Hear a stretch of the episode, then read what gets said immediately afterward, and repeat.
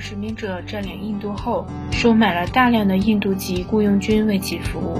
这些雇佣军虽然身着英国服装，但对英国殖民者占领自己的祖国早已是满腹怨恨。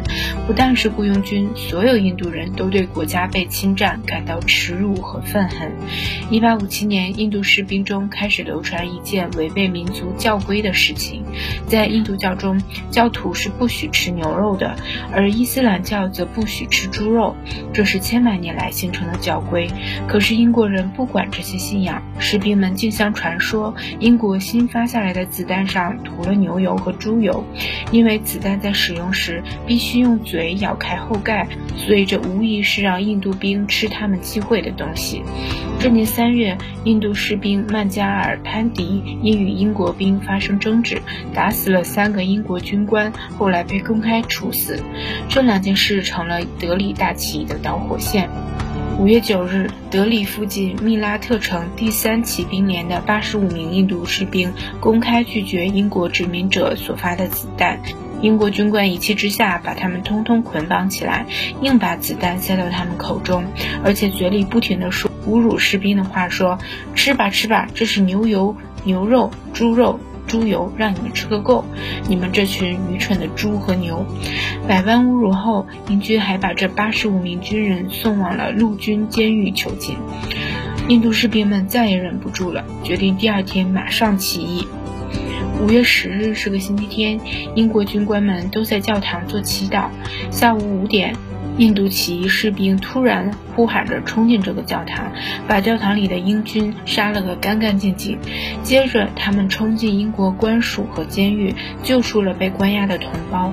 随后，士兵们冲进兵工厂和弹药库，把弹药、武器分发下去，一同向德里前进。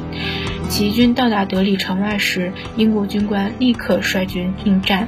突然，其士兵中的一个人看到对面来打自己的全是印度人，只有军官才是英国人。他马上大声喊道：“说，同胞们，我们是自己人，不要再替英国强盗卖命了，把枪调过去，打倒殖民强盗，把英国人赶出去。”起义士兵们的呼喊声浪一浪高过一浪，准备攻击起义军的德里士兵随即响应了起义士兵的要求，立刻把枪口朝向了英国军官。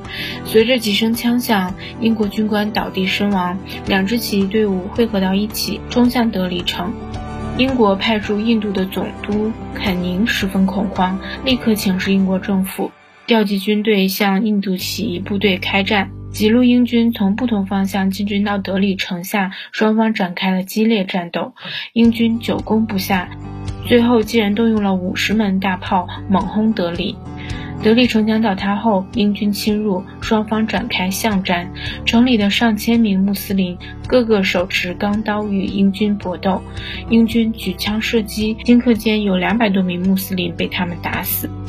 但其余的穆斯林仍旧勇敢地冲向敌人，与他们展开了肉搏。结果，几百名英军士兵被大刀砍死。德里起义军与强大的英军顽抗战斗了六天，最后被迫撤离，但英军也伤亡严重。英国女王无力再次拼杀，采用分化政策，颁布了保护贵族利益的文告。于是，印度一些贵族投靠了英国殖民者，转过头来镇压起义军，起义彻底失败。